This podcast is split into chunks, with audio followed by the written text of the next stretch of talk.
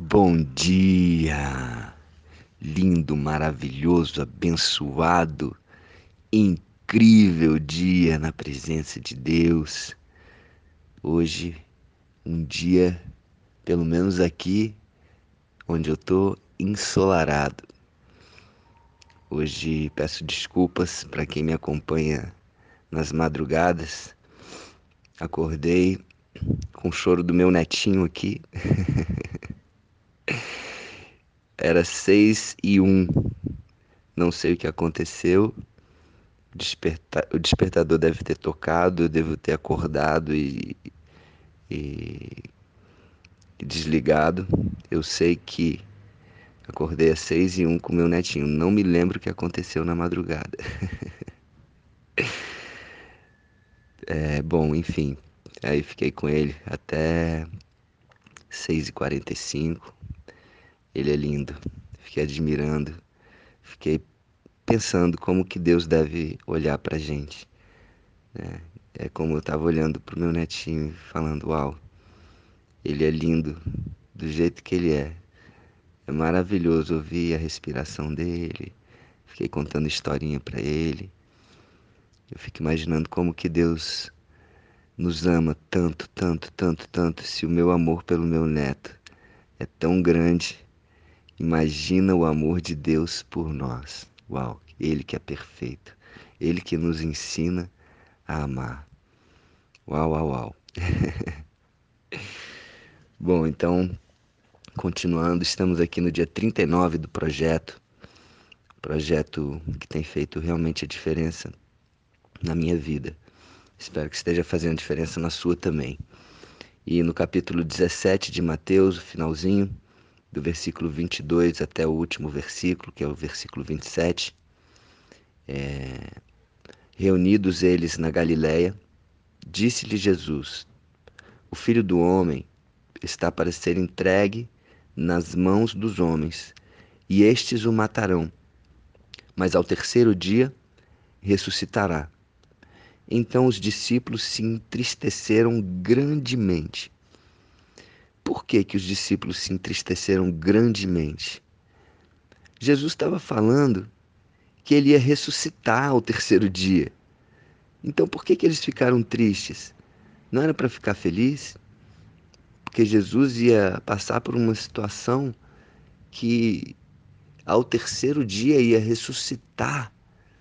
E por que, que eles se entristeceram?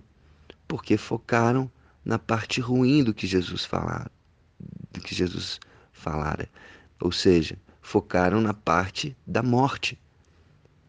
Só que era necessário que Jesus morresse para ele ressuscitar. Como é que uma pessoa vai ressuscitar sem morrer antes? E por que que os discípulos não se alegraram? ao Jesus falar que ia ressuscitar o terceiro dia. Eu fico imaginando, eu vou ressuscitar. Ou oh, vocês não estão entendendo, eu vou ressuscitar. E aí eu fico pensando, nós, né, eu, você, como os discípulos, mediante a uma profecia, mediante a, a alguma coisa que vai acontecer nas nossas vidas, só que para que isso aconteça, é necessário um tempo maior, é necessário pagar um preço. E muitas vezes, eu e você, como reagimos? Ah, está demorando demais para acontecer. Mas a promessa vai se cumprir. Se eu e você, se nós estivermos focados na promessa, naquilo na parte boa da promessa, não que morrer não seja bom, porque morrer é necessário. Morrer é necessário, todos nós vamos morrer. E é necessário que nós morramos né, no corpo físico para que nós possamos também ir para a eternidade. É necessário que muitas vezes nós morramos para os nossos para a nossa carne, para as nossas vontades, para que a vontade de Deus possa se cumprir nas nossas vidas. A vontade de Deus é boa, agradável e perfeita, diz lá em Romanos, capítulo 12, versículo 2. Ela é boa, agradável e perfeita. E lá em Isaías diz que os pensamentos de Deus são mais altos do que os nossos, os caminhos deles são mais altos. E, e muitas vezes, para alcançar essa vontade de Deus, para andar nesse caminho de Deus, para cumprir os projetos de Deus, é necessário morte, uma morte, morte para os prazeres da carne, morte para os desejos que, que levam ao pecado. É, e, e essa parte da morte é necessária também, e não necessariamente essa parte é ruim. É aprendizado, é crescimento. Para que uma semente dê fruto, ela precisa primeiramente morrer para que ela possa sim ser enterrada e dar fruto. E assim Jesus morreu, foi para o centro da terra e, ao ressuscitar, deu muitos frutos. Eu e você somos frutos desse, dessa semente de Jesus. Entende? Então, por que se entristecer? E aqui demonstra mais uma vez que os discípulos ainda não estavam totalmente preparados. Tanto que Pedro negou Jesus três vezes, tanto que Judas traiu Jesus. Então eles não estavam preparados, eles estavam apegados à pessoa física de Jesus. Eles não tinham entendido ainda a grandiosidade da missão de Jesus. E olha que Jesus já estava falando isso há algum tempo para eles. E olha que Jesus fazia milagres constantemente na vida deles. Aos olhos deles, eles testemunharam coisas grandiosas. E mesmo assim, o entendimento era pequeno. Quantas vezes eu e você temos um entendimento pequeno dos planos de Deus para as nossas vidas? Às vezes Deus está querendo um plano grandioso para nós e nós estamos apegados ao tempo. Ah, está demorando muito. Ou é a promessa, é a promessa.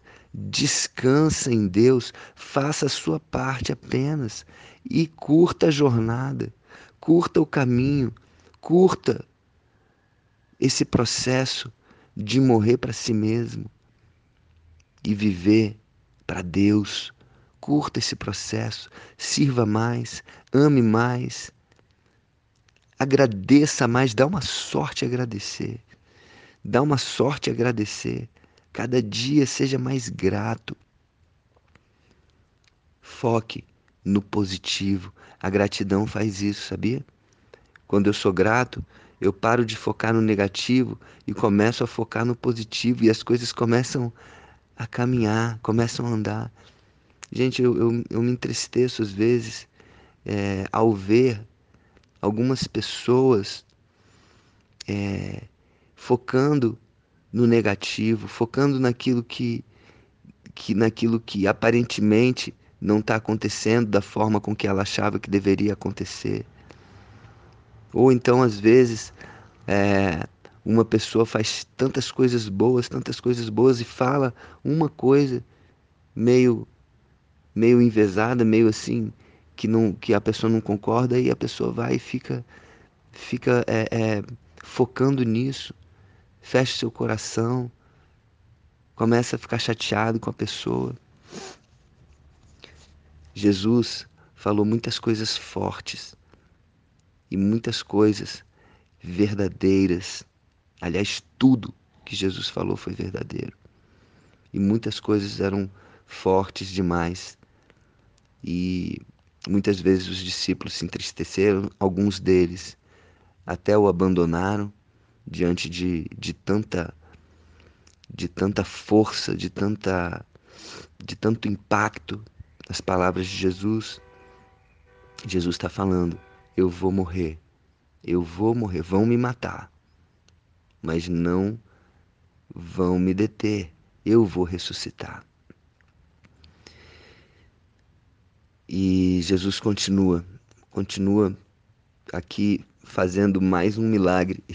E, eu, e é engraçado, eu acho muito interessante como que Jesus faz algumas coisas que são realmente fora da caixinha, né? Coisas que não poderíamos nem imaginar como é, há alguns versículos atrás, alguns capítulos, ele andou sobre as águas no meio da tempestade. E agora olha o tipo de milagre que ele vai fazer. Tendo ele chegado a, eles chegado a Cafarnaum, dirigiram-se a Pedro, os que cobravam os impostos, os, os, o imposto das duas dracmas, e perguntaram: Não paga o vosso mestre as duas dracmas? Na verdade, esse não era um imposto romano, era um tributo judaico do templo, que pagava a manutenção do templo. Tá? Então era um tributo judaico mesmo, não era um imposto romano, não. E Pedro respondeu: Sim. Ao entrar Pedro em casa, Jesus se lhe antecipou, dizendo: Simão, que te parece? De quem cobram os reis da terra impostos ou tributo? Dos seus filhos ou dos estranhos? Respondendo Pedro: Dos estranhos, Jesus. E Jesus lhe disse: Logo estão isentos os filhos, ou seja, logo nós estamos isentos, porque somos filhos, certo? Ok, mas para que não os, os escandalizemos, olha só, para não, não escandalizar, para a gente não ficar batendo nessa tecla e ficar argumentando, faz o seguinte: olha o que Jesus fala para Pedro. Vai ao mar, lança o anzol e o primeiro peixe que fisgar, tira-o e abrindo-lhe a boca, acharás um estáter, que era uma moeda na época, um dinheiro. Toma-o e entrega-lhe por mim e por ti. O estáter era tão valioso que, que pagava por Jesus e por Pedro também. Gente, Jesus é criativo. Jesus tem cada, cada milagre, cada sacada. E ele falou: Pedro, Pedro, pescador, vai lá, pesca, pega o seu anzol, pesca um peixe. E na boca desse peixe, quando você tirar, vai ter o dinheiro para pagar o tributo, tanto o meu quanto o seu. Uau! Gente, é muito privilégio de Pedro, né?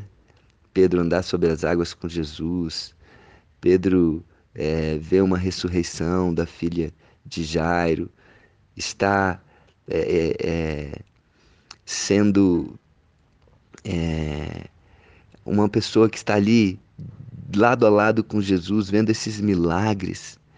Olha só que loucura!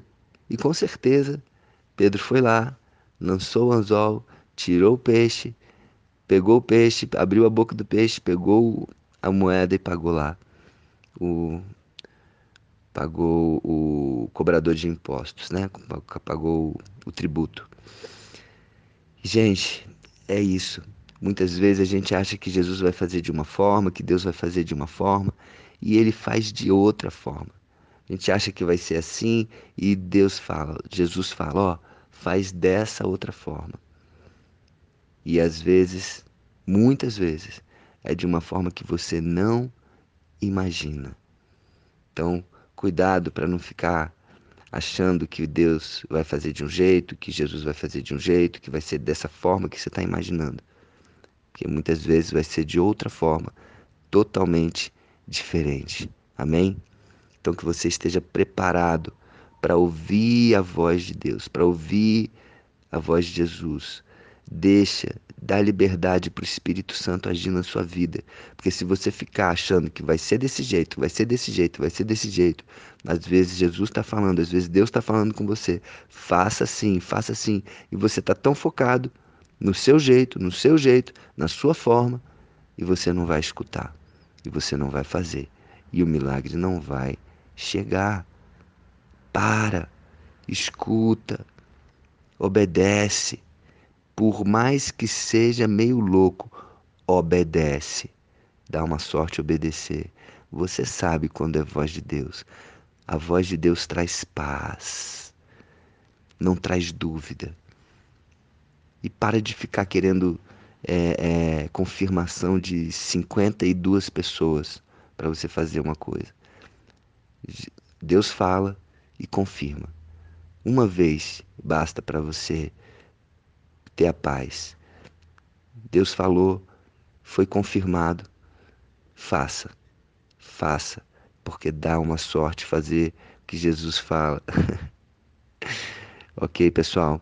Então, uma semana incrível, maravilhosa, cheio da presença, do poder de Deus, que eu e você possamos escutar a voz de Jesus falando: faça isso, faça aquilo, e que possamos não só escutar, mas obedecer.